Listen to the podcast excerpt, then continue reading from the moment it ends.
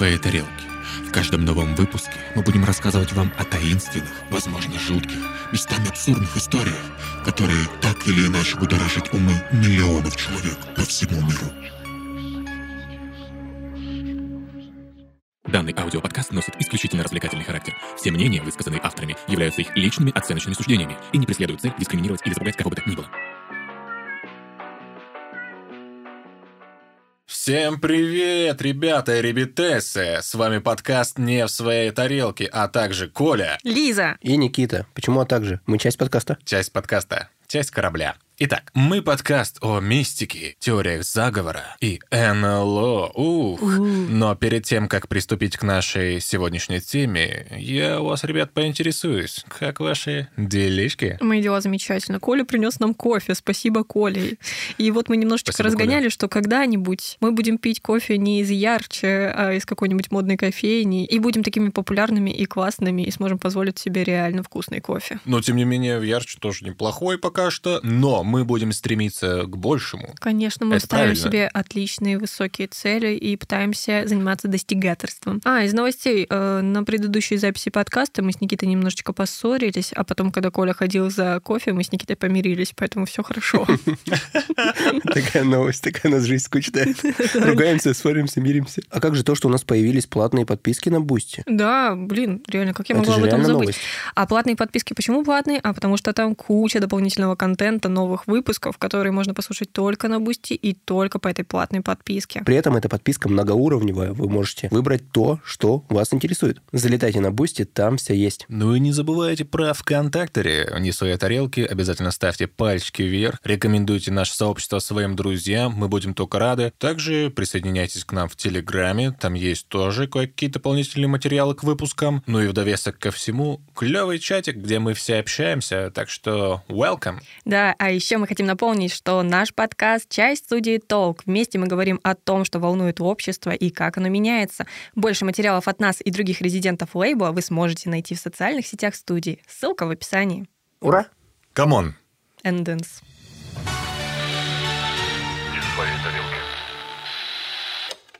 Хотелось бы сделать небольшой дисклеймер перед тем, как мы приступим. В выпуске я буду очень часто говорить о форме Земли, поэтому сразу оговорюсь, что официально признанная форма Земли Геоид. — это геоид, Да. Все, что я еще знаю из универа.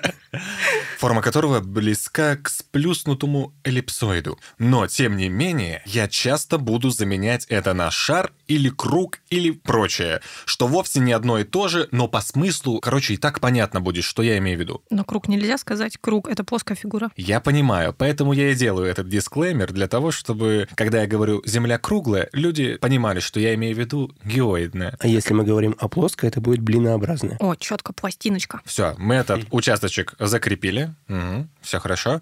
Зафиксировали. Э, зафиксировали. Также упомяну, что в рамках конспирологии форма Земли как шара официально не признана. Поэтому мы уважаем все мнения, мы не утверждаем, что какое-то из мнений более верно, чем другое. Будем просто рассуждать, оценивать, а там уж увидим. Лиза осуждающе смотрит на нас. Она же сразу, видно, настроена в определенной я просто- позиции. Я просто слушалась то, что говорит Коля, и думала, где его поправить.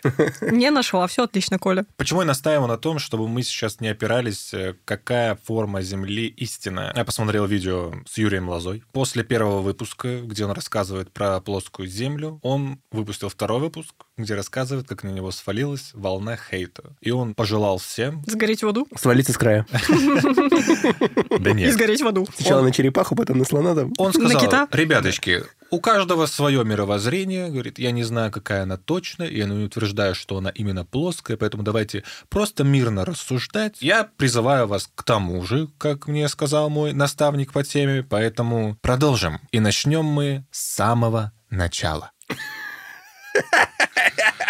Закончим в конце.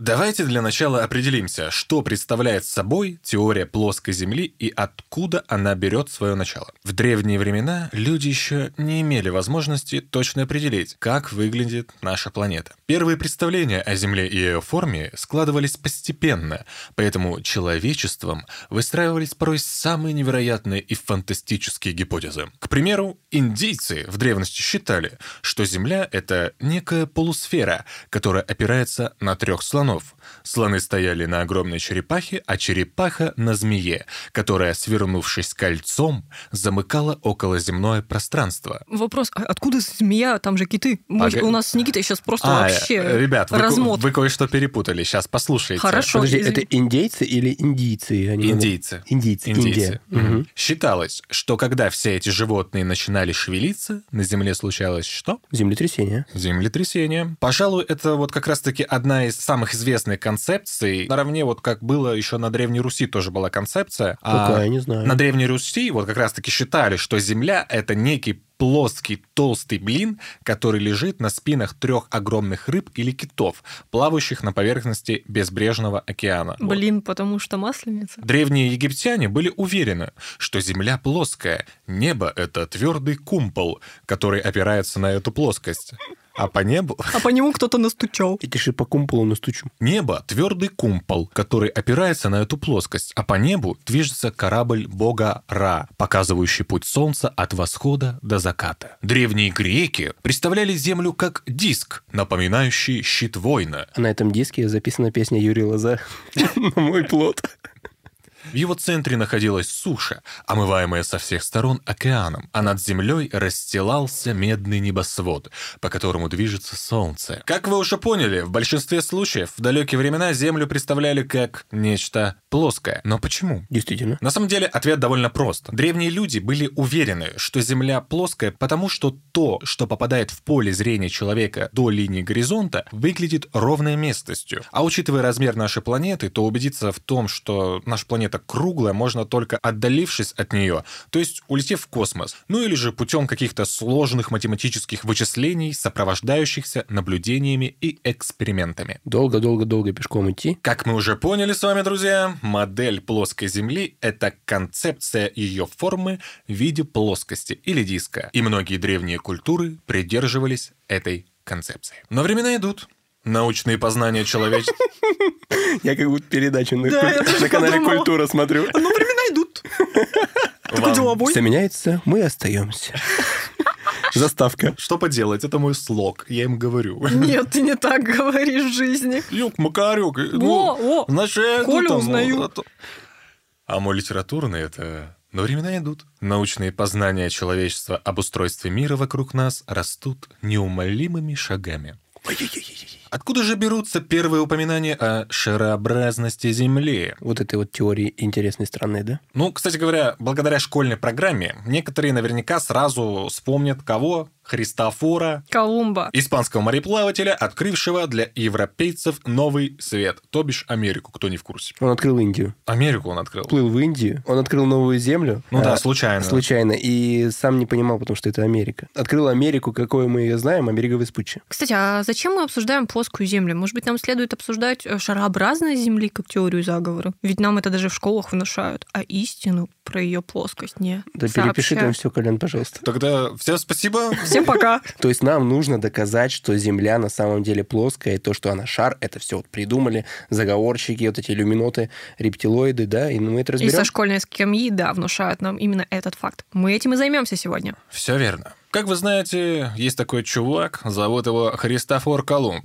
Так вот, ко всему Колумб нам еще известен и тем, что он верил в то, что Земля круглая, а если быть точнее, она имеет форму груши. Я приведу вам его цитату. Висит груша, нельзя скушать, да? Ты так застрял, что я понимаю, это, скорее всего, сейчас будет. Я всегда считал, что Земля э, сферическая. Еще древние ученые и философы приводили множество доказательств на этот счет. Однако со временем я начал наблюдать некие несоответствия. Поразмыслив, я обнаружил, что мир не круглый, как его описывают, а больше похож на грушу, грушу, за исключением того места, где имеется возвышенность, некая выпуклость, что-то вроде меча, на одно место которого наложено нечто вроде соска женской груди. Ты Далее. сейчас свои фантазии какие-то рассказываешь, что происходит? Коля сейчас говорил таким голосом, как актер озвучки аудиокниги эротического содержания. Там для сосок на- как раз и Да. вывел. Это все для наших подписчиц специально, да? Ну ты рыкни тогда уже. Яковлев рычит. Колумб был недалек от истины, что тут говорить? Потому что действительно, Земля имеет выпуклость вблизи экватора. Но тогда Колумб Ложбинку. еще... Ну, типа, но тогда Колумб еще не имел возможности понять, что экваториальная выпуклость простирается по всему земному шару. Поэтому он говорил о локализированной выпуклости. Выпуклость, выпуклость, выпуклости, выпуклости. Локализированная выпуклость. Как слава богу, что это не моя тема. Я вообще бы не вывезла это L. Это название какой-то пан-группы. Локализированная выпуклость. На сцене группа! Вывелась! Но вернемся к тем, о ком упоминал наш старина первооткрыватель, к древним ученым и философам. Идея сферической Земли появилась еще в древнегреческой философии у Пифагора в VI веке до нашей эры. Пифагор, возможно, опирался на свидетельство моряка Скилака Корианского, который в 515 году до нашей эры сделал описание своих плаваний по Средиземноморью. Также в начале IV века до нашей эры Платон писал о сферической Земле, и примерно к 330 году до нашей эры его бывший ученик Аристотель предоставил убедительные эмпирические доказательства сферической Земли. Во-первых, при лунных затмениях край тени, отбрасываемой Землей на Луну, всегда является дугой окружности, а единственное тело, способное давать такую тень при любом положении и направлении источника света, есть шар. Во-вторых, корабли, удаляясь в море от наблюдателя, не постепенно теряются из виду за счет далекого расстояния, а почти мгновенно, как будто бы тонут, исчезая за линией горизонта. Но про эксперименты с кораблями у нас еще попозже будет. И в-третьих,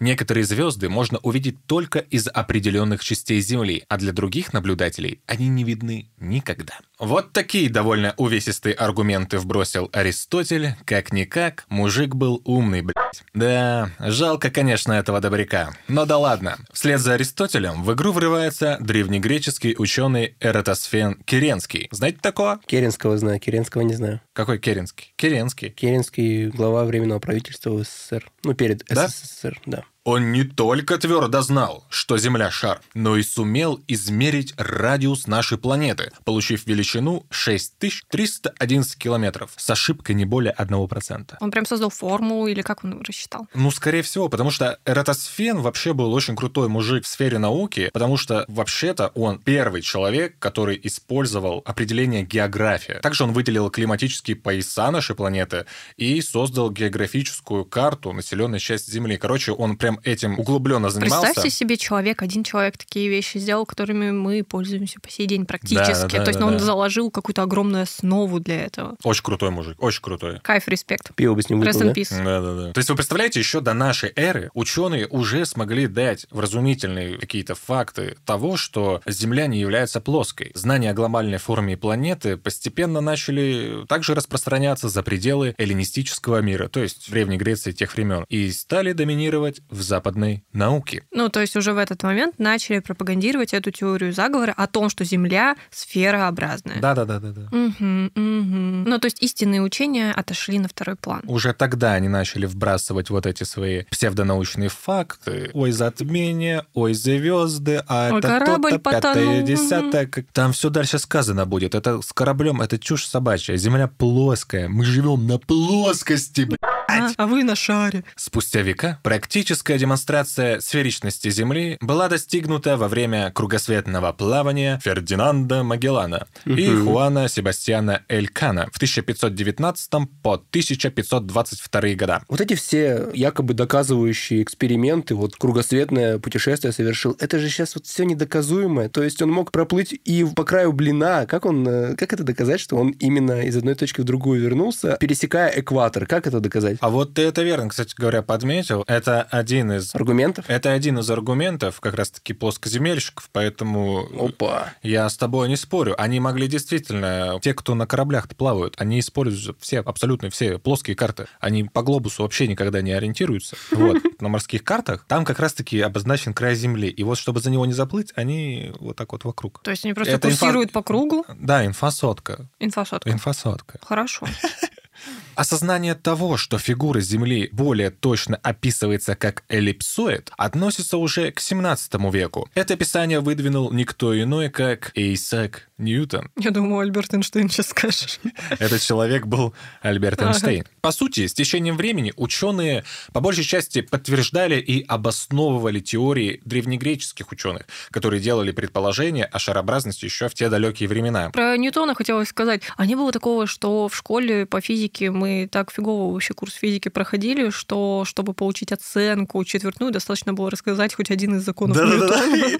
Лично с этим сталкивался. Не зная самой сути, заучить просто Да-да-да-да-да. его концепцию, рассказать. э, Второй закон Ньютона, вот это вот все, кстати, не помню уже. У- Уважаемые слушатели, пишите, у кого было так же в Кому комментариях. жиза, да. И тебя ставили просто четверку или пятерку, было классно, классно. Но там физику мы так и не выучили. А потом, когда я пошла в университет, я задумалась, блин, как мне нравится физика, химия и все эти естественные классные математические науки, с которыми у меня проблемы, и считают меня гуманитарием только потому, что я это не поняла. А не поняла я это, потому что училась в фиговой школе. А еще жалко, что все эти законы физики придумали шараебы. Э, рептилоиды мы же уже выяснили в нашем... Все неправильно. Там Да, да, да, да. На самом деле, вот эти вот ваши рассуждения про плохое обучение в школе, сейчас у меня есть э, друг, который преподает физику в школе, ему чуть больше 30, и он классно преподносит э, предмет, он снимает в ТикТок, как нужно учить физике, детям рассказывает, решает задачки прикладные, прикольно делает это весело. Так что сейчас уже на самом деле дети, может быть, лучше знают физику, чем мы. Я вообще насчет этого не спорю. Короче, сидела я как-то раз в ТикТоке, очередной раз в ТикТоке, и наткнулась на трансляцию какой-то женщины, которая, рас... ну, тоже девушки на самом деле, ей, наверное, меньше 30 даже. Она рассказывала о решениях примеров из ЕГЭ по математике. Я в математике вообще не бум-бум, чтобы вы понимали. Она так увлеченно и классно об этом рассказывала, что вы понимаете, я зависла на этой трансляции, я начала ее смотреть. Я даже сгоняла, взяла тетрадку и ручку и начала решать вместе с ней, и я все поняла. Она так клево рассказывала, и у меня тут же все вот эти воспоминания, флешбеки о том, как я выходила на математике, как на меня кричали у доски, и, господи, боже мой, как мне было плохо. А что же стало с людьми, которые верят в плоскую землю? А эти люди никуда и не пропадали. Они были всегда, что в древности, что в средние века, что сейчас. Кстати, про средние века. Сейчас идея плоской земли ассоциируется со средневековьем. Мол, там люди темные, дремучие и до сих пор уверены, что мы живем на плоскости. Но все это антинаучный миф. В средневековье Аристотель не был забыт. Более того, пользовался авторитетом, а средневековые ученые также нарекали нашу планету шаром. Ну, по крайней мере, в западном мире. Образ глупых средневековых фанатиков, верящих в плоский мир, возник только в XIX веке. Это был период ожесточенных споров науки с религией. Основная борьба шла между эволюционистами и креационистами. Знаете, кто это такие Те, креационисты? кто верят в происхождение Земли при помощи Бога. Но это все была лишь часть глобального спора. Участвует ли Бог в творении напрямую, или природа функционирует по законам, которые можно исследовать? Обе стороны публиковали массу книг, статей и просто сплетен, призванных очернить оппонентов в глазах общественности. Дебаты такие. Мгм. В ход шло все, от банальных оскорблений до попыток переосмыслить историю. Мне не дает покоя вот этот момент. Почему реально всех, кто верит в плоскую землю, считают недалекими, считают какими-то староверами, я не знаю, что-то такое. Это ведь тоже похоже на теорию заговора, как будто их специально очерняют. Как Ну, раз таки такое, вот да. а- отсюда и взялся этот миф, то, что Мгм. они говорят, что, мол, вот вы такие сики, вы даже в плоскую землю верите. Вот, как И оскорбление идет- уже Да, да, звучит да, сразу понимаешь? же. Да, да, да. Мгм. Это вот все как раз-таки отсюда пошло. Я про это сейчас это расскажу. еще один довод в пользу того, что это действительно теория заговора про, именно про сферу. Часто же такое даже на бытовом уровне, когда ты в чем-то прав. Тот, кто против тебя выступает и не может привести какие-то аргументы, он часто начинает просто оскорблять тебя. Одной из таких попыток очернить сторону оппонента стала вышедшая в 1828 году книга американского писателя Вашингтона Ирвинга «История жизни и путешествий Христофора Колумба». Именно там впервые появляются церковники, отговаривающие Колумба от путешествия, так как он якобы упадет с края земли. Хотя эта сцена была выдумкой Ирвинга, его современникам такой образ пришелся по душе, и миф о мракобесах-клерикалах, веривших в плоскую землю, жив до сих пор. Ой, Коля, можешь немножко пояснить, кто такие клерии, что, кто? Клерикалы — это люди церкви и духовенства, скажем так. Церковные ученые действительно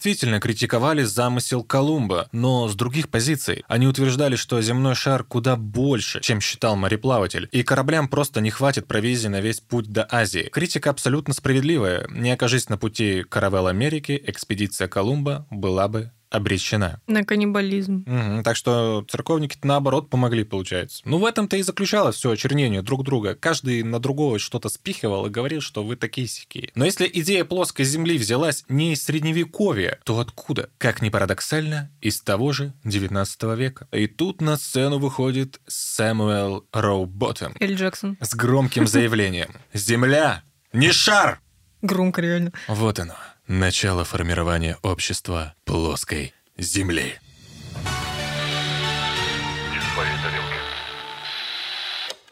Я его представил голым, и что после этой фразы он побежал по улице. Почему? Земля, я шар! Подожди, то есть ты представляешь сразу же какого-то отшибленного человека, Ты прикинь, да, насколько в голове уже Да. образ вот этот Я сформировался у почему-то людей. из Рика и Морти, помните этого деда? Но ты представляешь городского сумасшедшего, который кричит о конце света и говорит, что Земля плоская. Но Да. это ведь тоже навязано. Нет, я не говорю о том, что он не прав. Просто многие воспринимают так Ну людей. да, не-не-не, никто не говорит, что сейчас, что ты кого-то оскорбил. Я просто говорю о том, что это записано на подкорке. И на компьютер. И выйдет в виде подкаста. Сэмуэль Роуботем, который зарабатывал себе на жизнь, читая различные научные лекции, однажды наткнулся на интересное физическое явление, с первого взгляда противоречащее теории шарообразной формы Земли. Это как раз-таки о том, чем ты и говорила, эксперимент С э, С речкой лодкой. и лодкой. Мгм. Самуэль заметил, что при определенных условиях некоторые предметы, удаляясь от зрителя, не спешат скрываться за линию горизонта. Найдя ровный участок водной поверхности и отправив по ней лодку с пятиметровой мачтой, Самуэль сумел наблюдать флаг на ней на расстоянии около 10 километров. При этом телескоп возвышался над водой всего на 50 сантиметров. Типа на уровень самой лодки борта. Ну, где-то плюс-минус. В общем, э, недалеко от Земли был телескоп. Мгм. А, в уровень с землей тогда получается, чтобы отследить линию горизонта. Да. Все, поняла. Было это в 1838 году. Знал ли Роуботом о свойствах света огибать препятствия и преломляться, открытых Гримальди Франческо Мари в 1665 году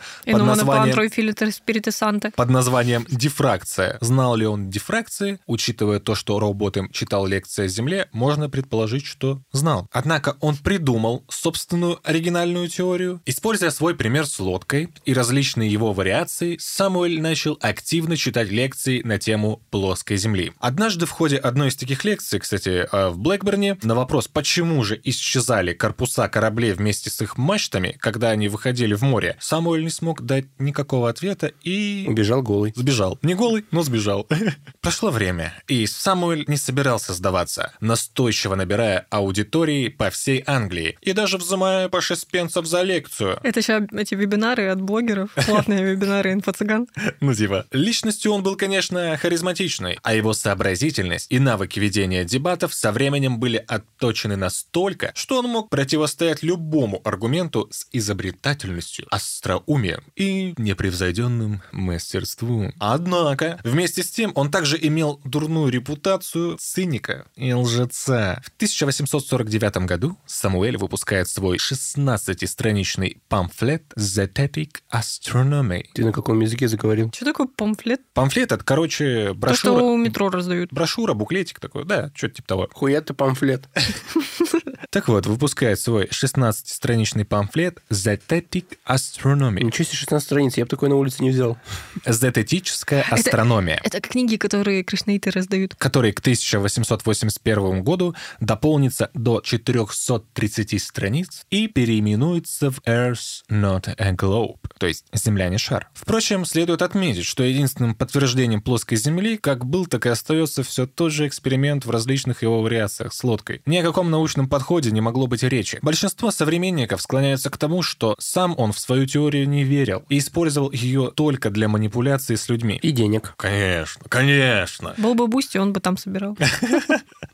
Кроме того, Самуэл Роуботем не ограничился отрицанием, а предложил собственную концепцию устройства Земли. По его мнению, Земля имеет форму диска, в центре которого находится Арктика, а по краям громадная ледяная стена Антарктиды. Солнце и Луна расположены на расстоянии 4800 километров от поверхности Земли, а еще через 200 километров начинается космос. Именно такой взгляд на мир лежит в основе теории плоской Земли до сих пор. Подожди, Солнце настолько близко, и мы не сдохли нафиг. А оно меньше, чем нам говорят. Оно реально такое, как мы его видим, типа. Вот так палец прикладываешь, и вот как одна фаланга. Солнце размером с солнце из дома 2. Ничего ты вспомнил, мое абрикосовое солнце. Ну, исходя из догматов, которые я озвучу чуть позже, Солнце и Луна — это объекты размеров в несколько десятков километров. Вот такие дела. Как Колян переходит к следующему. Вот такие дела.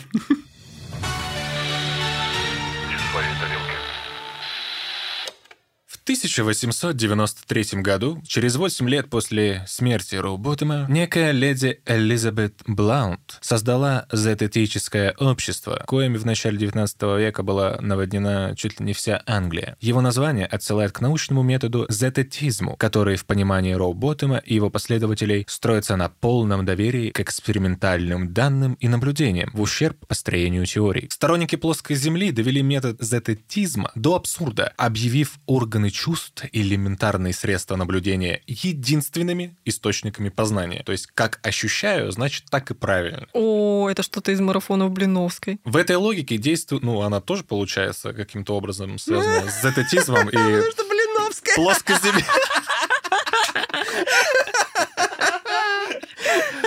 Вот оно и срослось. Все, срослось. Так вот, в этой логике действуют и современные сторонники плоской Земли. Это зоотетическое общество леди Элизабет создала, следуя учениям плоской Земли Самуэля Роуботтема, того самого. Можно назвать это первой сваей в фундаменте общества плоской Земли. Другим важным достижением общества стали новые толкования Библии, в котором его члены искали подтверждение своей правоты. При этом о форме Земли в Священном Писании вообще ничего конкретного не сказано. Его авторов такие вопросы не интересовали. Его авторов. Ну, кто тоже записал. Ильф и Петров, вот они.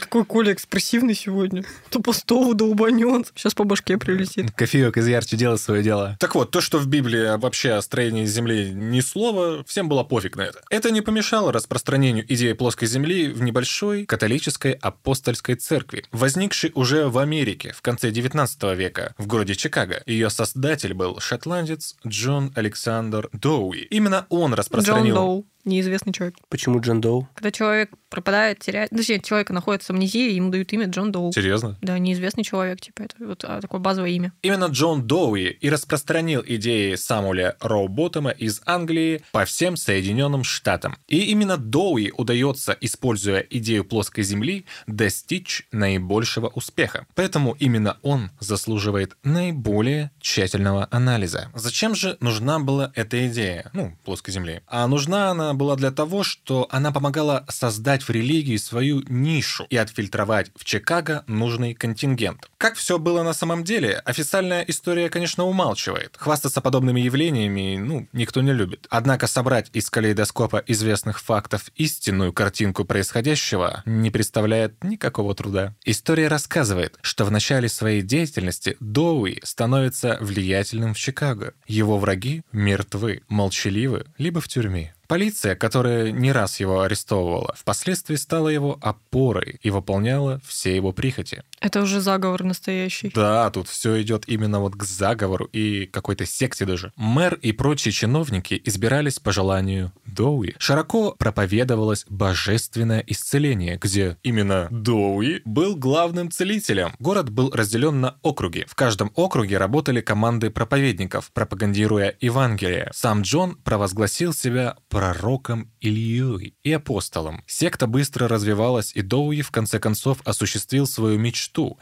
о создании христианской общины. В 1901 году в построенном им городе Сион на берегу озера Мичиган, в 40 милях к северу от Чикаго, расположилась его община. Доуи забыл о скромной жизни, которую он ранее всячески проповедовал, и зажил в особняке из 25 шикарных комнат, начал носить сшитые на заказ великолепные церковные одежды и ни в чем себе не отказывать. Ой, на что-то так сильно похоже, ребят. Даже не знаю на что. В скором времени Доуи настиг паралич, и он передает бразды правления своему заместителю. В 1906 году главой секты стал Уилбур Глен Волева. А это уже все секты называется. Прям четко это не общество, а именно секта. Так вам что, непонятно, что ли, что это и так секта? Ну да, а у нее есть название Ну какое-то? просто имеется в виду, это в источниках так называют, или это ты сейчас так называешь? В источниках. Ага, хорошо. Новой главой секты стал Уилбур Глен Волева. Ну, надеюсь, я правильно сделал ударение, будем называть его Волева. Очень удобно для всей семьи. который переименовал ее в христианско-католическую апостольскую церковь. Вот так она называлась. Чем больше слов, тем эффектнее. Мгм. Вольво установил жесткий режим в Сионе, это тот самый город, который построен Доуи, и организовал контроль над своими шестью тысячами последователей. Так, женщинам было запрещено носить короткие платья, высокие каблуки, купальные костюмы, использовать губную помаду. Под строгим запретом была ветчина, бекон, устрицы, спиртное и табак. Все, что ему нужно было.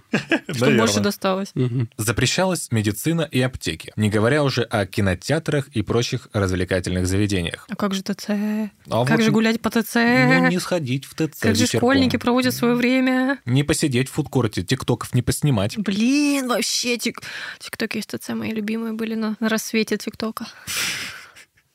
Также с 22 часов жестко соблюдался комендантский час. Вольво всеми доступными средствами отстаивал и пропагандировал теорию о плоской земле своей пастве и старался нести это учение как можно шире. Он прям до самой смерти за это топил. Но его проповеди были менее успешны. Ну так получилось. В результате, после его смерти в 1942 году, самая могущественная организация, которая когда-либо была в истории организации плоской земли, распалась. Вы вообще думали, какая еще возможная форма Земли? Ну, Вот даже если она плоская, но не в форме круга. Там треугольник А вдруг или это- звезда. Может быть, она как радуга. Многоуровневая. Потом ты застреваешь в текстурах и перемещаешься на новый уровень. Например, у древних викингов они представляли себе, кстати говоря, Землю именно как многоуровневую. То есть они представляли себе Землю в виде такого некого дерева большого-большого. У его корней было царство мертвых, на его макушке было царство богов. А мы все в дупле где-то. А, посери- а- а а посередине этого дерева как раз-таки было царство людей. Вот, Хорошая смертных. теория про многоуровневость. У нас тоже на бусте многоуровневая подписка.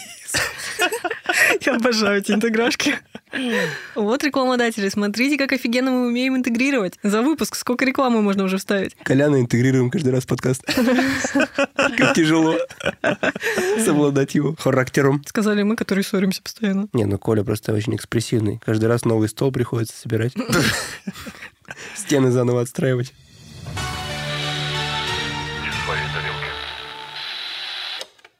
Вернемся к нашим теориям. Джон Александр Доуи и позднее его преемник Уилбур Клен Вольво точно знали ответ на вопрос «Зачем?». А главное, я.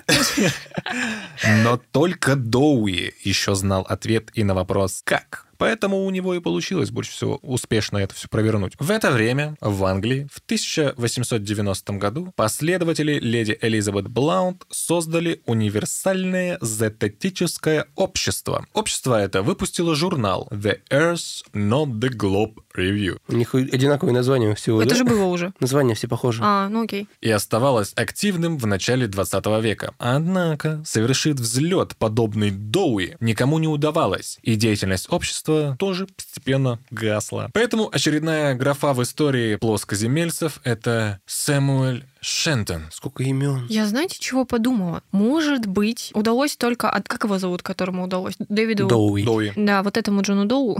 Только ему удалось как-то продвинуть тему плоской земли. Он стал действительно каким-то голосом этой теории, и его резко задвинули, всем остальным не давали проходу и не давали стать такими же популярными и такими же значимыми в этой сфере. Просто видите, Доуи настолько четко шарил в теме, что он сразу понял, как это монетизировать. Он сразу такой, опа, под общинку, собираем там донатики, веруем, проповедуем. Он прям вообще четко понимал, как ему из плоской земли сделать все для своей Не красивой в том жизни. веке он родился, короче, здесь было бы больше методов. Так вот, в 1956 году Сэмюэл Шентон возродил Международное общество плоской Земли. Он позиционировал себя как преемник всеобщего зететического общества и возглавлял его как организатор-секретарь из своего дома из своего дома в Англии. Шентон и члены его общества заимствовали многие концепции Самуэля Роуботтома, ну, того самого первого дяденьки, Лонгботтома. слегка адаптировав Я думаю, кого мне сказать, блин, вообще. бикини-ботома, Да. хочешь сказать?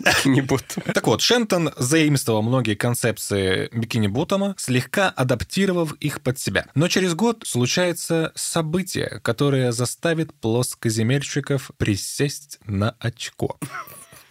Так в Википедии было написано, я вам клянусь, клянусь, блин. Мы готовимся по Википедии, здравствуйте. В 1957 году, через год, Советский Союз запускает первый в мире искусственный спутник Земли, чем ознаменовывает старт космической эры. Казалось бы, все, обществу плоскоземельщиков наступает Капсда. неизбежный конец. Капсда. Так вот, казалось бы, что вот он, капсдец, но как бы не так. Все они разом говорят, что все это заговор, что никаких полетов не существует и существовать не может. Что там это? СССР. Там у них непонятно, что за железным занавесом вообще творится и как вообще им можно верить. Но позже они стали говорить то же самое и про своих. Итак, снова спустя время, после смерти действующего лидера Сэмюэля Шентона в 1971 году, его место занял Чарльз Кеннет Джонс. В течение следующих трех десятилетий под его руководством общество Flat Earth Society выросло до 3500 членов. Секрет самого роста прост. Секрет самого роста в Дмитрии Нагиеве, да. Собирали членов, выступая против правительства США и всех ее агентств, в частности НАСА и всех ученых. Именно здесь человечество узнает, что высадка на Луну — это мистификация. Все ученые — колдуны-злоумышленники. Правительство — грандиозный заговор. В целом об этом мы и говорим в нашем подкасте бесконечно. Давайте вообще рассмотрим. Я уже упомянул тогда про Солнце и Луну немножечко. Мгм. Какие вообще догматы были у плоскоземельщиков? Первое. Земля плоская. Центр Земли находится на Северном полюсе, а края Земли находятся на юге. Второе. Виталий Гагунский, наш главный лидер, с его блин-блинский. Третье. Никаких доказательств шарообразности Земли не существует. А полеты космонавтов – это международный заговор США и России для одурманивания населения. Для отвлечения от важных проблем. Четвертое. Члены общества мерили кривизну поверхности больших озер, например, моря Салтон в Калифорнии, и обнаружили, что никакой кривизны земли нету, блин. А как они это измеряли по водной глади, которая заполняет собой пространство углубления и просто образует ровную поверхность в любом. Вот возьми, налей в стакан воды, как не переворачивать, там будет ровная поверхность. Как можно измерить? Каким образом они это делали? Пятое. Идея шарообразности Земли – это возмутительная антихристианская выдумка, так как по Библии Христос вознесся вверх на небеса, а с шарообразной Земли вверх вознестись невозможно, блин! Почему? Возможно. Ну как, объясни. Она же шар. Где у нее верх, где низ? Ты Вот не- где ты стоишь, конкретно ты вверх смотришь, там у тебя есть верх. Какой нафиг верх? Это если есть шар, там ничего нету. Но все же в мире относительно, и относительно, относительно относительно тебя. ядра, может быть, вот... э, Нет, смотри, Как? Кого? все делается относительно, Относительно оси Земли. смотрящего, относительно смотрящего. А смотрящий это человек в данной в тюрьме, ситуации. который сидит и Да подождите, я знаю ваши познания. Все, подождите. Дело в другом. Все относительно наблюдающего, не смотрящего. И когда ты стоишь, блин, ты человек, для тебя верх там, где сверху, низ там, где снизу. И все. И так для каждого человека в отдельности. Я относительно И Земли для рассуждаю. Иисуса он вознесся вверх относительно самого себя. Я об этом нигде такого не слышал. Итак, шестое. Звезды прикреплены к Ты тверди. ведешь себя как. Я сейчас убегу. Шестое. Звезды прикреплены к тверди, которая находится от Земли на высоте, равной расстоянию от Сан-Франциско до Бостона. Вам, наверное, интересно, что это за расстояние вообще и сколько километров? Нет, мне все-таки интересно, Коля, почему ты убежишь? Это что за угрозы такие? Расстояние от Сан-Франциско до... Это Сан-Франциско, город в стиле диско. Это Сан-Франциско, тысячи, Тысячи огней. огней. А это расстояние равняется 4336 километров по прямой. Вот там звезды, да, получается? Да. Ну, не так уж далеко. На поезде сколько там? Двое суток? Через тернии к звездам. Через тернии, это в смысле, если на поезде, то через вот эти все вот проводниц, постельное белье. Плацкарт, Да, ноги, доширак вот этот несешь, курица трясется, из пакетика, яйца. свисающий с полки верхней. Отвратительно. Внимание, состав Москва-Космос отправляется через пять минут. Просьба провожающих выйти из вагона. Седьмое. Это я уже и говорил, что Солнце и Луна — это объекты размеров в несколько десятков километров. Причем Луна светит своим собственным, а не отраженным светом. Затмения Луны возникают из-за некоего темного объекта. Что это за темный объект, э, конечно, не уточнялось, но я еще нарыл информации, и существует такая штука, которая называется темной луной или что-то в этом роде. Лилит. В общем, есть... В астрологии есть такое понятие темная луна, лилит. Наверное, что-то есть еще какой-то объект, который... и Нибиру, планета и, и Нибиру. создает этот эффект. Есть такая вероятность. Мгм. Лисочка, есть. Восьмое. Все великие люди были плоскоземельцами, но тщательно это скрывали. Например, Томас Джефферсон, это, если что, третий президент США. Девятое. Вера в шарообразность Земли — это ложная религия. Как они, а, видали? Просто вывернули. Сами создают ложную религию и говорят, да не-не-не, это вы создаете ложную религию. Десятое. В общество плоской Земли можно вступить, заплатив 10 долларов. Это вступительный взнос. После этого они будут присылать Flat Earth News, Принимают визу общества. а карту мир. Я не знаю, почему это был факт.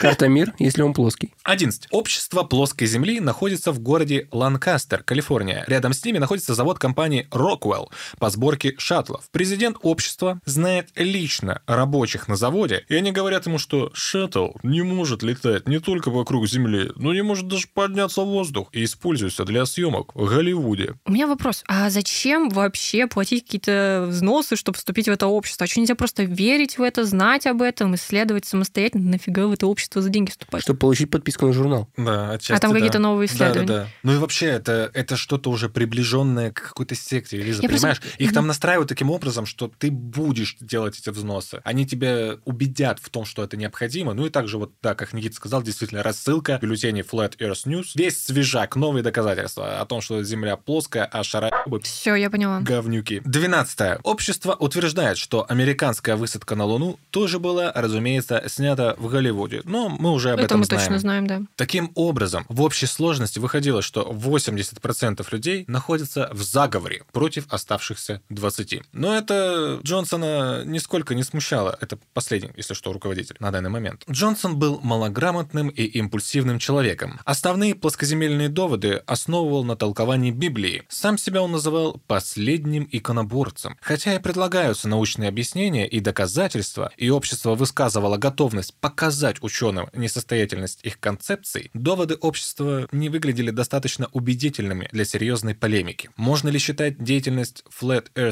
Society успешной? Печати общество позиционировалось как процветающее. Откуда брались финансы? Общество постоянно распространяло листовки, буклеты и вело пропаганду. Чарльз Джонсон умер в 2001 году. К сожалению, уже никто не захотел продолжать его дело. Казалось, война, как он сам говорил, против засаленного шарика стала историей. Однако колесо истории имеет свойство со временем повторять свои уроки. Меняется лишь оболочка и действующие лица, от которых зависит, какие одежды и под какими лозунгами будет организовано это грандиозное движение. И вот в 2004 году теорию плоской Земли ждало новое рождение в социальной сети интернет. Дэниел Шентон, однофамилец, кстати говоря, Сэмуэля Шентона, Может, тоже это его родственник? быть может, а может, это просто он псевдоним себе такой взял. Точно, точно. Создал сайт Общества плоской Земли. Это что-то вроде Википедии, только про то, что Земля не шар, а также про достоверное устройство мира. Я так немножечко полазил по этому сайту, довольно прикольно. Там прям все описывается с точки зрения того, что Земля плоская. Решение создать сайт общества оказалось гениальным. И не только потому, что в интернете легче искать и вербовать сторонников. Главное, публика наконец узнала, что и в 21 веке есть сторонники плоской Земли, и повалила на сайт, ну, некоторые просто из любопытства, а кто-то действительно в это верил, и начали там уже как-то ассимилироваться. И именно так зародилась современная эра плоскоземельщиков.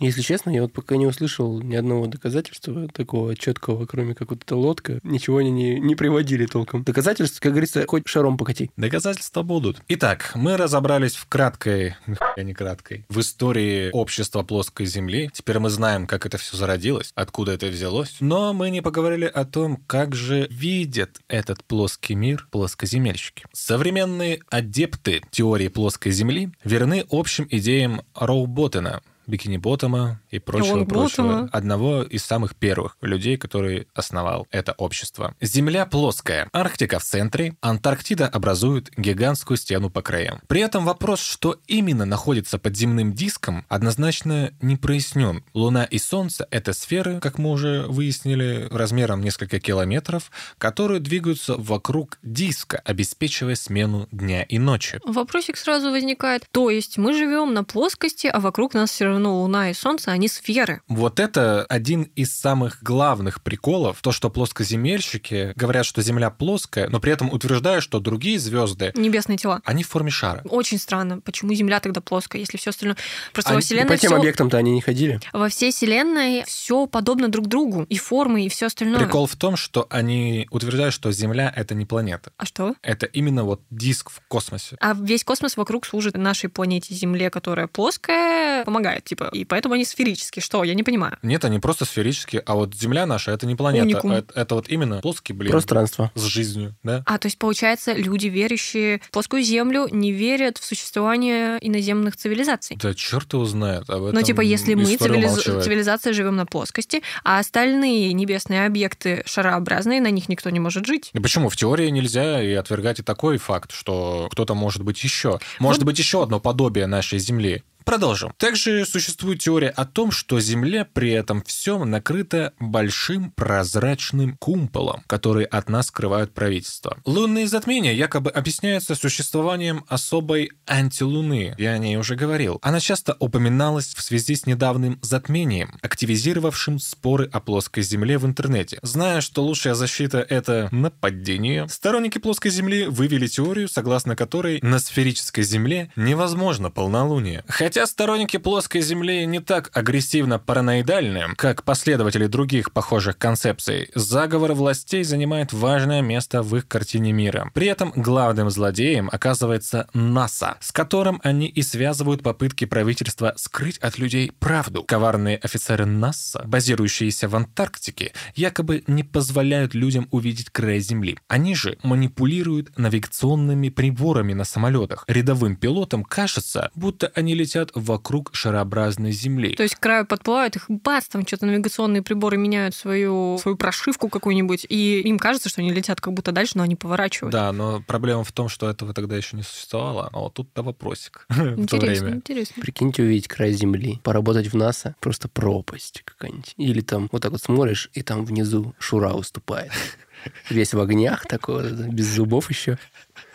Мне кажется, от этого с почему ума можно сойти. Холодная луна! Мне кажется, с ума можно сойти от этого факта, что Да. Там что- Шура? Да, нет. почему ты вообще Шуру туда засунул? Он классный. Офигенный Шура, ничего не Вообще говорил. обожаю Шуру. Он таких масштабов, что он мог бы выступать вообще А. вокруг Земли. Ну, скатиль получается. А еще всемогущая НАСА не позволяет авиалайнерам подниматься выше 11 километров. Ведь, согласно расчетам, кривизна Земли становится видна невооруженным глазом на высоте 12,2 километра. То бишь, если они вылетят выше, они не увидят этой кривизны и поймут, что Земля плоская? Именно так. Захотелось подняться повыше.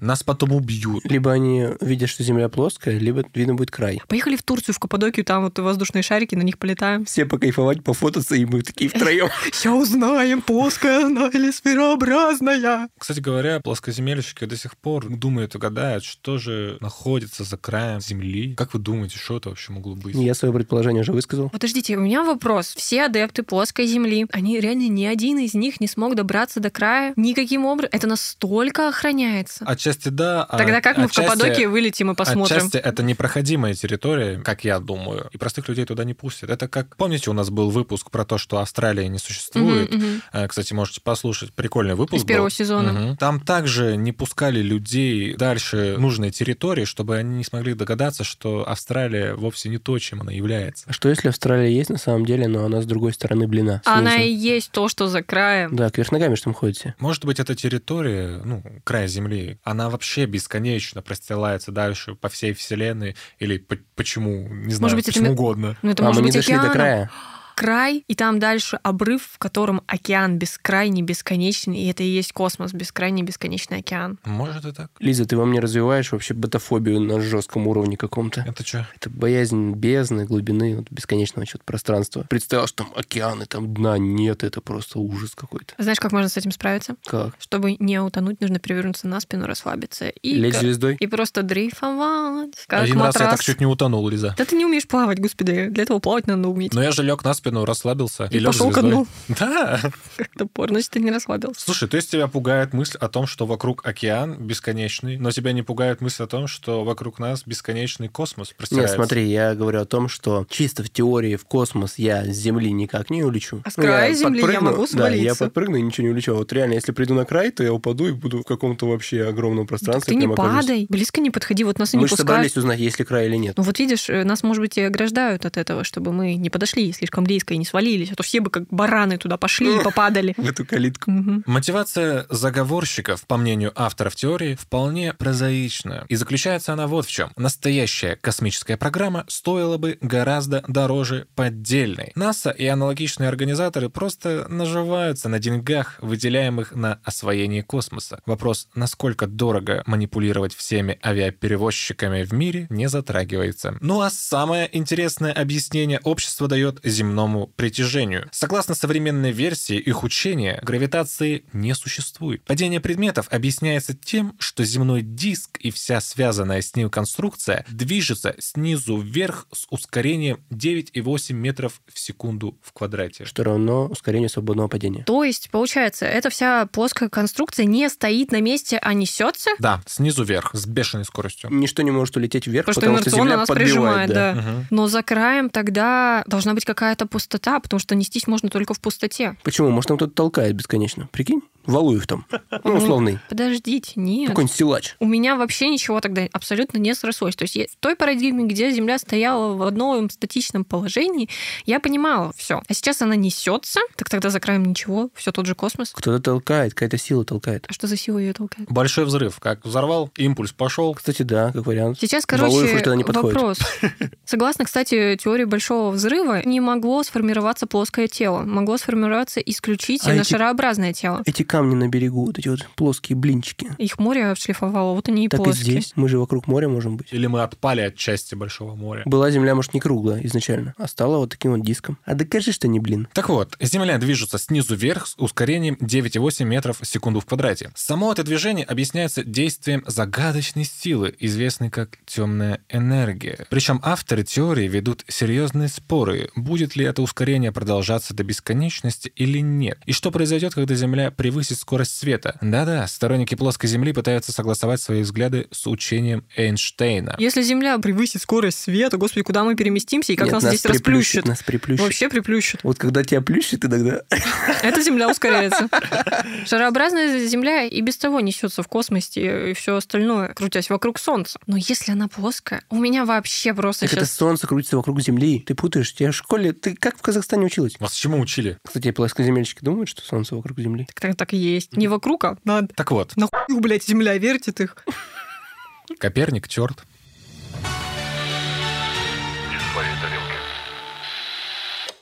Но самый главный вопрос, который меня интересовал в случае с плоской землей. Что будет, если очень-очень долго копать вниз? А какая толщина блина? Сколько сантиметров? Неизвестно. Как тещин, мягенький, тоненький, блин, или как я пожарила. Матрас. Тещин. Я уже смешно. Тещин, блин. Как язык, только блин. Как будто такое прям В Казахстане есть гора, называется тещин язык. В общем, я пытался найти какую-то инфу по этому поводу, но единственное, что нашел, это что будет, если копать очень-очень долго вниз на плоской земле при учете, что гравитация существует. Давай примем этот факт во внимание. Типа гравитация есть на плоской Земле, да? А давайте. И копаем. и копаем. Итак, в эфире рубрика «Копатель онлайн». Тут-тут-тут-тут-ту. Копатель онлайн. Это я. Круто. Копатель онлайн.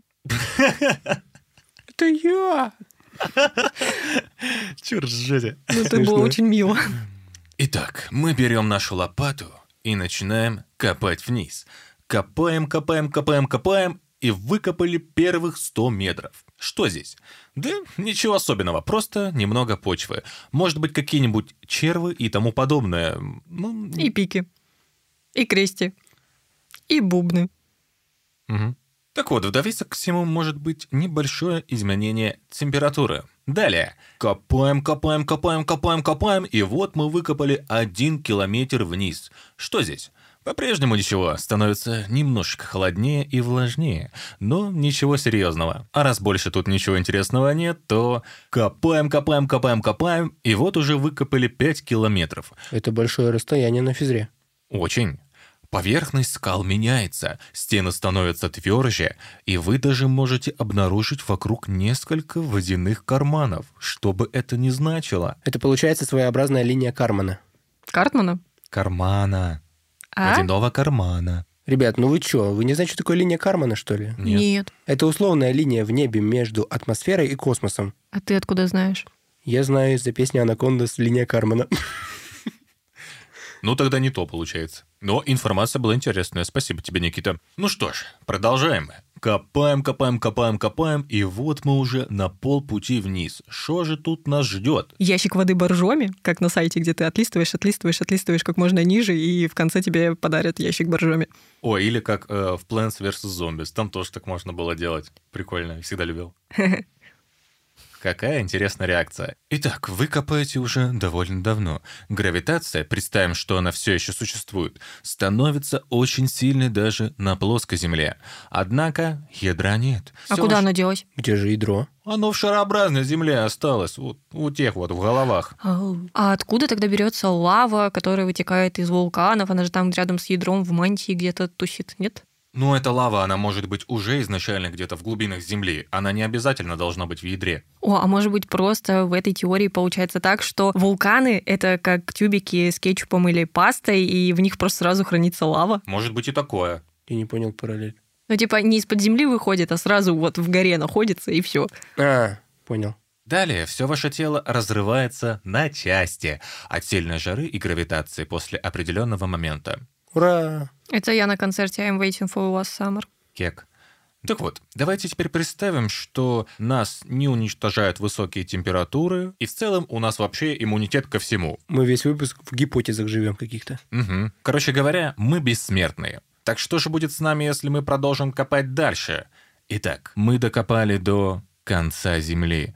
Ну, представим, что это около 6 километров вниз. Мы на дне земли. И мусор сортируем в этот день, да?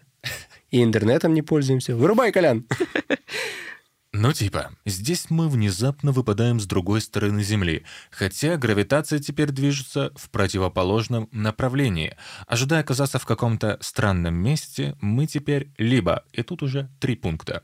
Первый. Мы выпадаем с другой стороны Земли в космосе. Предполагая, что гравитация работает в одну сторону на плоских поверхностях, мы начинаем падать от Земли к ближайшей поверхности. Возможно, к Луне или Солнцу, или вообще ни к чему. И просто дрейфуем в космосе. Второе. Мы в конечном итоге в каком-то странном измерении. Другая сторона Земли, если так хотите. Предполагаю, что гравитация работает в двух направлениях. О, а получается, мы попадаем в какую-то что-то типа изнанку, как в очень странных делах. Там все перевернутое, да, помнишь? Да, да, да, да, что-то вроде типа того. Кстати, смотрю сейчас очень странные дела, очень сильно кайфую. Да, хотелось бы верить, что действительно изнанка. Очень сильно Хочется, кайфанул. тебе реально хочется в это верить? Я Там же ужасно. верю. Там Ну. ужасно. Неизведанное манит. И третье, предполагая, что гравитация работает в двух направлениях, и весь мир как бы так построен с двух разных сторон, Таблетка. Таблетка. Вот, точно, У. таблетка. Мы в желобе живем. В желобе таблетки вот этот. На- Надломчик, где можно сделать. Так вот, если смотреть в такой парадигме, то мы окажемся где-нибудь в океане. А наш мир это какая таблетка? Аспирин, ножпа, От жопы, скорее всего. уголь, Чтоб не болела на утро голова. жопа. Не, наша таблетка это антиполицай. Ой. Ну, это чтобы протрезветь быстренько. В общем, такие дела, ребят. Не хотелось бы на этом останавливаться надолго. Поэтому просто не копайте. Не копайте, не надо. Забудьте об этом. Еще упадете туда, шо, шо- как вы обратно-то потом? Не надо. Сидите лучше дома, в компьютере. Это оставьте для нас. Сейчас все гробовщики, которые нас слушают, лопаты побросали за работой. То есть ты думаешь, мы вот прям влияем, да, на массы, Ну, за работой многие нас, наверное, слушают. пока копают могилы? Ну, а что нет? Действительно. Главное, что не нам. Аминь.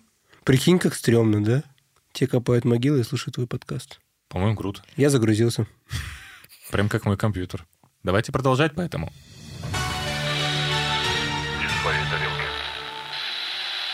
Мы с вами разобрались с историей общества плоской Земли. Теперь давайте разберемся, как функционирует это общество в наши дни. Есть те, с кем можно связаться? Ну да, Мы это сделаем? ну нет. Но я имею в виду какими-то нетипичными способами. Может быть, потусторонний мир как-то выйдет? Сейчас в астрал схожу.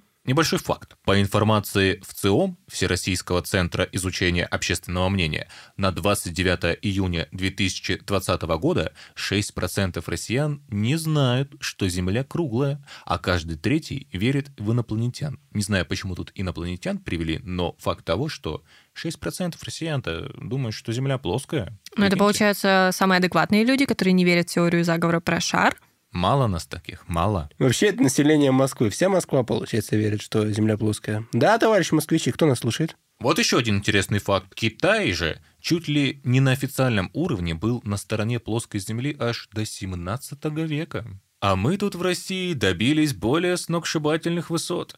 Российские метеорологические спутники сделали снимки Земли одновременно с трех ракурсов.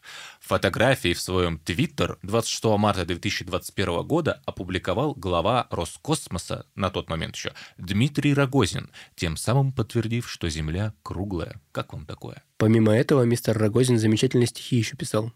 Мистер Рогозин. А как его называть? Мистер Мистер?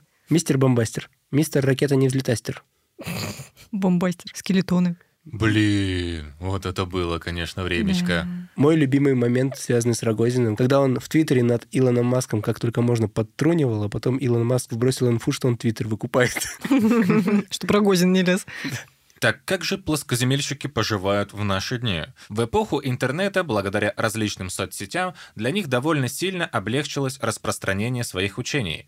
У них есть свои сайты, например, как HeFlat, HeFlat theflatyourfsociety.org. Да, моим голосом название сайта звучит не очень. А также различные форумы, где теоретики-единомышленники легко находят себе подобных и еще больше укрепляют свои плоскоземельные убеждения. Да, Никита? А у них на сайте есть логотип? Ты Да. заходил? Да-да-да, есть. Хочешь покажу? Он в 2D? Да, Блин. Все, реально, у них плоский логотип. да. Ну, значит, соответствует себе. Подожди, стой, а при чем тут 2D или 3D? И Я речь подумал, идет... что если... Они ты- же не отрицают пространство. Я подумал, символично. Символично, если у них плоская земля, и логотип тоже плоский должен быть. Но он плоский на экране. Это изображение. Любое изображение, по сути. 2D. Ну да. Вот дизигнеры загасили меня какие-то. Поэтому на такие интернет-общины есть и ответная реакция. Например, YouTube подвергся критике за то, что позволил распространять дезинформацию и теории заговора через свою платформу. В 2019 году YouTube заявил, что вносит изменения в свое программное обеспечение, чтобы сократить распространение видео, основанных на теориях заговора, включая плоскую землю. Вот вонючки. Ой, ребята, получается, зря мы выкладываемся на YouTube с нашим контентом. Ничего не зря, пусть знают правду. Нас забанят. Пусть знают правду. Мы достучимся до них. А мы что, Алло! Правда, вот она! Держите! Люди! а мы что, на Ютубе есть? Ну так зайди, посмотри на YouTube. Канал не в своей тарелке. Спасибо, ознакомлюсь. Как мир не может существовать без своих героев, так и плоскоземельщики не могут существовать без выдающихся и ярких фигур, которые яростно будут отстаивать свои плоские, простите, плоскоземельные взгляды. Ну-ка, ну-ка, ну-ка, кто там? В их ряды затесались даже яркие селебы, такие как рэпер B.O.B., певица Тила Текила, баскетболист Шакил О'Нил и прочее, и прочее, и прочее. Подожди, Коль, а Тила Текила это разве певица? Я ее только с MTV помню, в всяких передачах обыска свидания и прочие вот такие вот приколдесы. Если честно, я вообще не И знаю, прочие, кто она и такая. прочие, и прочие. Написано было, что селеба. Я такой, ну ладно, наверное, слушатели знают, кто это. Я знаю, но она не певица же. Что за известный рэпер Боб, которого никто не знает, по-моему, из нас здесь. Что-то какие-то селебы так себе. Ну, рэпер Боб. Написано было селеба. Я шо? Написано селеба? Я верю. Я вообще верю всему, что написано. Не, ну Шакил Анил вообще странно, если честно, потому что он баскетболист. Как Да-да. он мог играть круглым мячом? Так мяч-то круглая, земля плоская. Они же не отрицают объемы. А, блин, я все время привязываю это. Самая известная знаменитость в наших краях – это, пожалуй, печально известный Юрий Лоза. А почему печально? А печальники-то в том, что многие его не понимают. Кстати говоря, недавно упомянутый мною рэпер B.O.B. пару лет назад вступил в интернет-перепалку с Нилом Деграссом Тайсоном. Знаете этого чувака? Да, да, да, да, да. Я думаю, Его многие все его знают, да. Нет, нет, нет, нет, нет, кто это? Просветитель науки, самый знаменитый человек, наверное, на телевидении, который реально ученый. Ну, теперь знаю, вы меня просветили. Вот поспорили они по поводу формы нашей планеты. Потом он и вовсе заявил о начале сбора средств на независимый спутник, который должен всем доказать, что Земля плоская. Но он же рэпер, он не поспорил, он забатлил. Или задисил. А по результатам состоявшейся два года назад конференции плоскоземельщиков было объявлено о намерении отправить в 2020 году экспедицию к ледяной стене на краю Земли. Я думал, был объявлен выходной. По результатам конференции. Отдыхайте, отдыхайте, работяги. К сожалению, авторы проекта умолчали о том, как именно они собираются до нее добраться, ведь все карты и система GPS контролируются заговорщиками, и на них нельзя полагаться. Впрочем, есть и теория, что пандемия коронавируса была специально организована НАСА, чтобы помешать их экспедиции. Прикиньте. А куда экспедиция должна была быть? На обратную сторону? На Марс, блядь. В космос, чтобы посмотреть А, в космос. Sorry, sorry. А на чем они собрались лететь? У них, то есть, были средства какие-то? Да ехать они на край Земли хотели. А, это, ну, ну, говорите в космос, блядь. Я думал про космос. А это кто вбросил про космос? Ты. Сейчас прямо. Простите, уже спать хочется. Пожалуй, еще одним наиболее известным таким персонажем в мире плоскоземельщиков являлся Майк Хьюз. В 2016 году он предпринял неудачную попытку сбора средств на свою собственную ракету, в итоге собрав всего 310 долларов. Позже, в том... Блин, так мало. Ну, а что поделать? Позже, в том же году, Хьюз заявил о своей вере в плоскую Землю и получил поддержку в сообществе сторонников плоской Земли. Его кампания по сбору средств после связи со сторонниками плоской Земли достигла цели в 7875 долларов. Уже гораздо больше, не правда ли? А на что это хватит по их курсу? На пиво. На окно в иллюминаторе ракеты хватит? Ну, не спрашивай меня, Не пожалуйста. Я не хочу отвечать, правда. Охуенный подкаст у нас. Я хочу это оставить. Не спрашивай меня, пожалуйста. Не хочу отвечать. устал. Дорогие слушатели, это четвертый по счету подкаст за сегодня, который мы записываем для вас. Так что Коля на изнеможении. Имейте уважение и субординацию соблюдайте. Хью сказал, что намеревался совершить несколько ракетных полетов, кульминацией которых станет полет в открытый космос, где, как полагал он, сможет сфотографировать всю Землю в виде плоского диска. В марте 2018 года он благополучно испытал новую ракету, которая двигалась за счет струи пара под давлением. Общественности.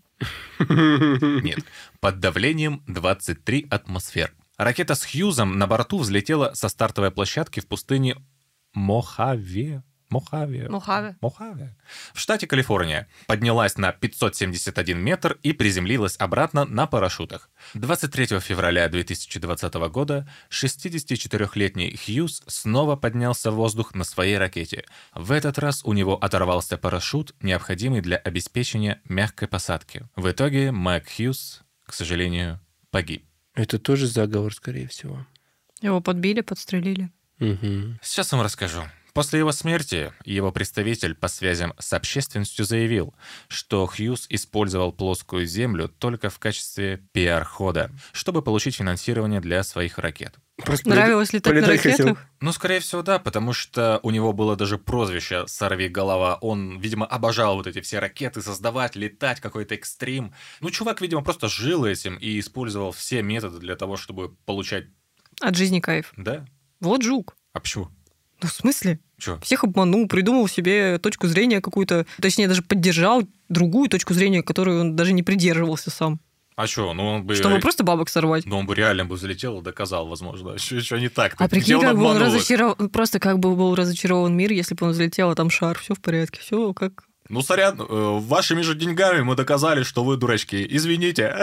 И тут же переобулся бы обратно. В общем, рассказывать про такие личности можно долго. Я выбирал довольно яркие примеры. Думаю, вам примерно понятно, что происходит в мире плоскоземельщиков. Кто-то искренне отстаивает свои позиции, кто-то использует это как пиар, а кто-то, как и в 19 веке, использует в целях личной выгоды, организовывая интернет-сообщество по лекалам того самого Сэмуэля Роуботтома и его последователей. Исповедали Думаю, напоследок вам будет довольно интересно рассмотреть какие-нибудь интересные доводы плоскоземельщиков в пользу плоской земли и разобрать их. Абсолютно. Именно этого я и жду весь выпуск. Так вот, мы дождались. Я выбрал несколько таких. Я э, состарилась. Там такие опять в духе... Все, кто верят в шарообразность Земли, сумасшедшие. Вот такая вот. Ну, на самом деле, такие были. Я их не стал брать. Я просто взял какие-то самые интересные, как обычно, и сейчас вам о них расскажу. Более-менее аргументированные, надеюсь. К сожалению, тут ни- ничего такого вообще нет. Лицо Коля выразило Да. весь спектр эмоций по этому поводу. Давайте начнем с гравитации. Окей. Ведь они говорят, что гравитации не существует. Мгм. Гравитация — это сила, с которой объекты притягиваются друг к другу.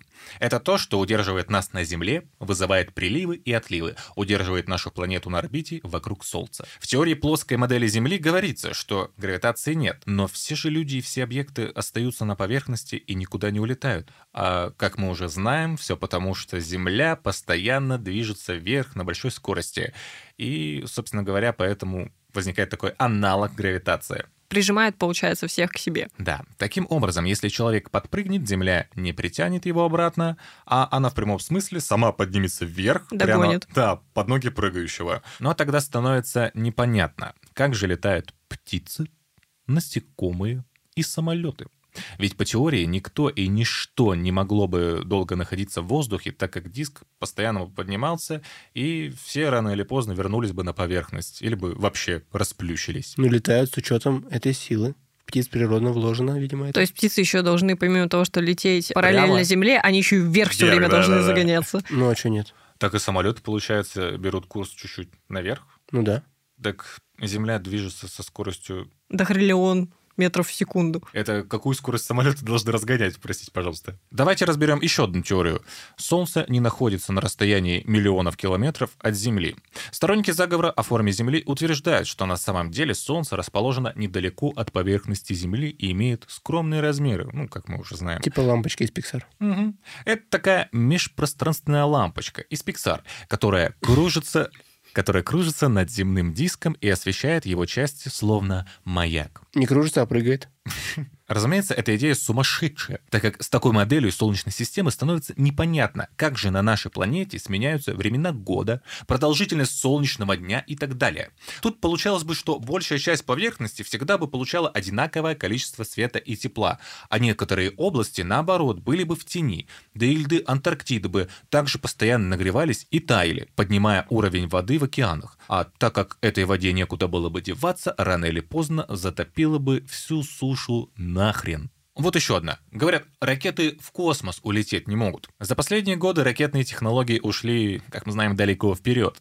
Если вы когда-либо наблюдали запуск космических аппаратов вживую, то наверняка получили бы массу впечатлений, ведь это незабываемое зрелище. Но, к сожалению, на плоской Земле такого произойти бы не могло. Дело в том, что при запуске ракета какое-то время летит вертикально, но потом гравитация ее накреняет, и она начинает двигаться по дуге. В итоге на высоте около 100 километров она уже попадает в карман и покидает атмосферу. Благодаря такой технике изначально экономится топливо. Но вот согласно модели плоской Земли гравитации нет, и вместо неба Кумпол. Кумпол. То есть ракете просто некуда лететь. И эта дуговая траектория и доказывает, что аппарат летит по дуге вдоль купола. Только как он пролетает сквозь него, не написано Там форточка почему-то. есть, наверное. Наверное.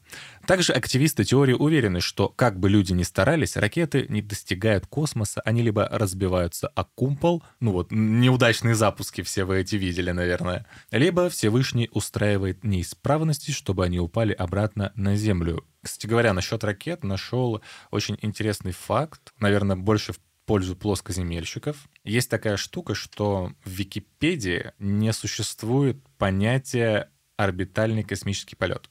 Есть суборбитальный, а орбитального нет. То есть даже ссылки нельзя перейти на эту статью.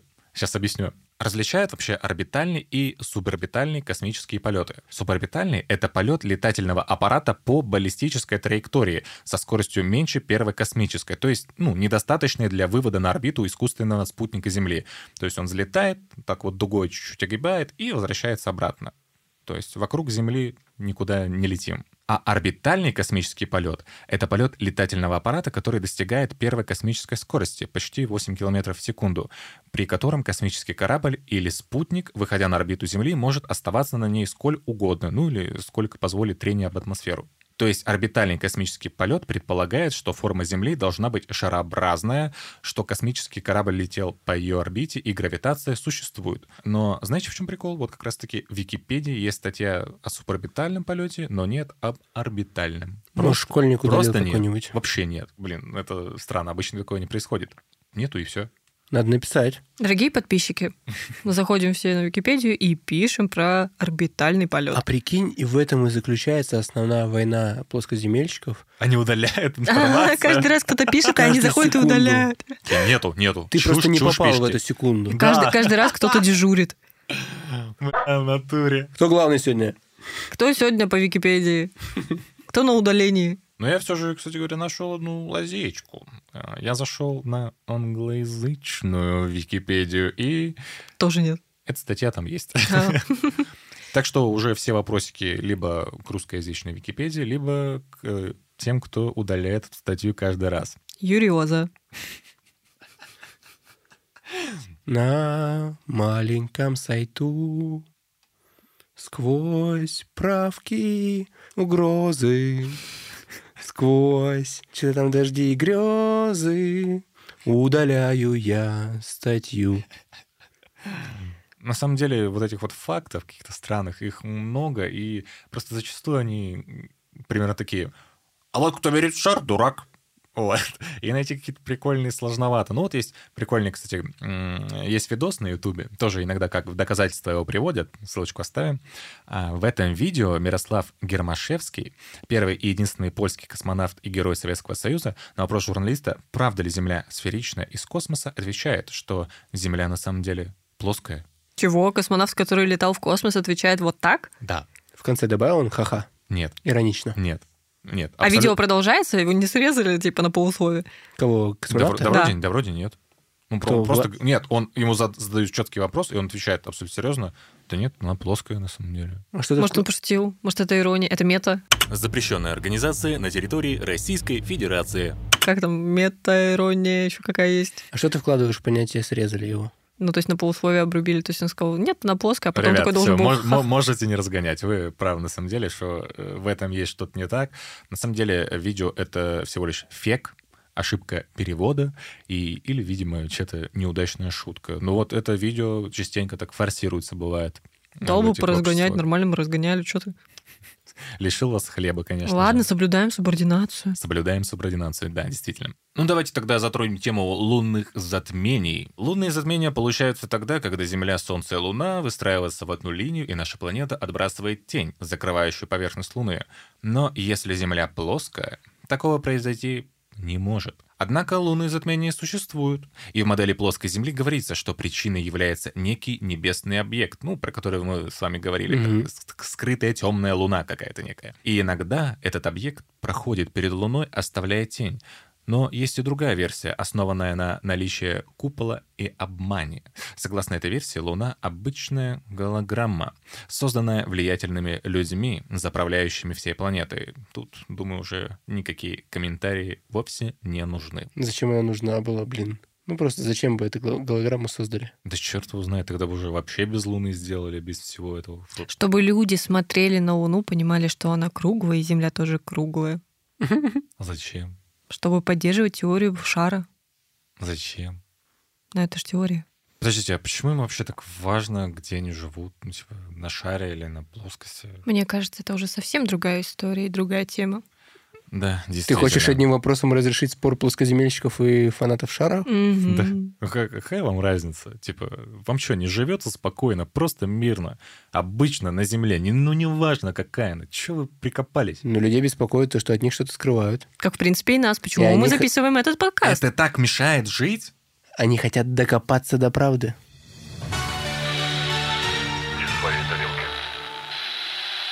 Итак, дорогие друзья, надеюсь, нам сегодня тоже получилось докопаться до правды, и мы узнали очень много, почти все, наверное, о плоскоземельщиках, об их обществах и прочее, и прочее. Ни одного убедительного факта в пользу плоской земли я не услышал. На самом деле так и есть. Сколько бы я ни искал, сколько бы не шерстил, абсолютно ничего убедительного я так и не нашел. А если и находил, то это, знаете, какие-то сложные вещи, написанные сложным языком, которые где-нибудь да разбиваются ученым, и говорится, да нет, это не так. Это В формула, общем, эта очень формула много- не та, это то, нет, не то.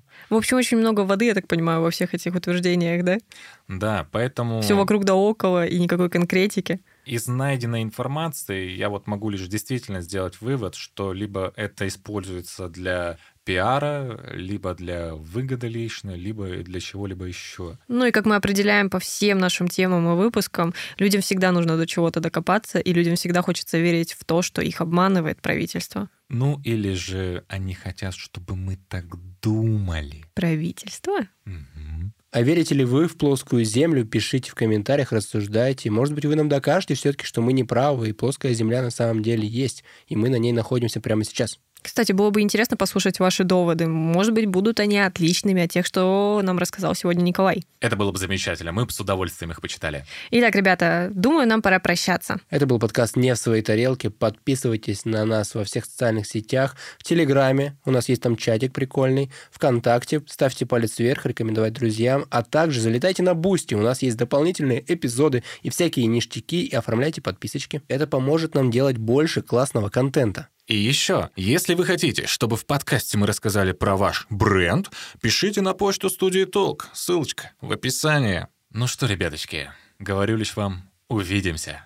Услышимся. Вырубайте свои КПК, ПК, пока!